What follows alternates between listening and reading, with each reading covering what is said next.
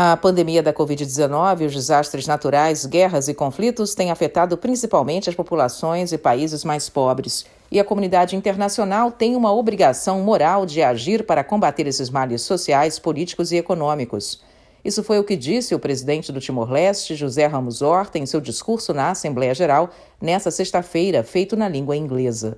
In a world with conflicts and man-made catastrophes from Myanmar to Afghanistan. O chefe de Estado timorense afirmou que num mundo com conflitos e com catástrofes causadas por mãos humanas, de Myanmar ao Afeganistão, ao Iêmen, à Ucrânia, o Timor-Leste é um verdadeiro oásis sem assaltos e crimes organizados.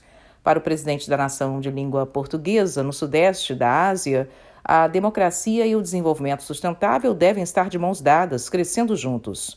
Ramos Horta elogiou o papel da ONU e do secretário-geral Antônio Guterres ao assegurar o acordo de grãos do Mar Negro e encerrou o discurso pedindo o fim da guerra na Ucrânia.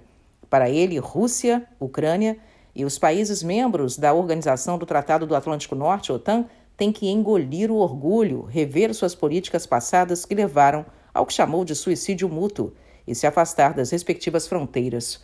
Ao terminar o discurso, ele falou à ONU News que trazia múltiplas mensagens à Assembleia Geral.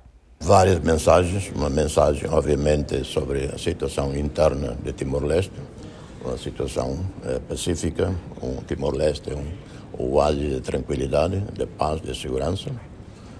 E uh, outra mensagem é para a comunidade internacional assumir as suas responsabilidades morais uh, em relação aos países mais afetados do chamado uh, sul global, uh, como consequência da crise internacional, das guerras da Ucrânia, da pandemia 19, a Covid-19 e também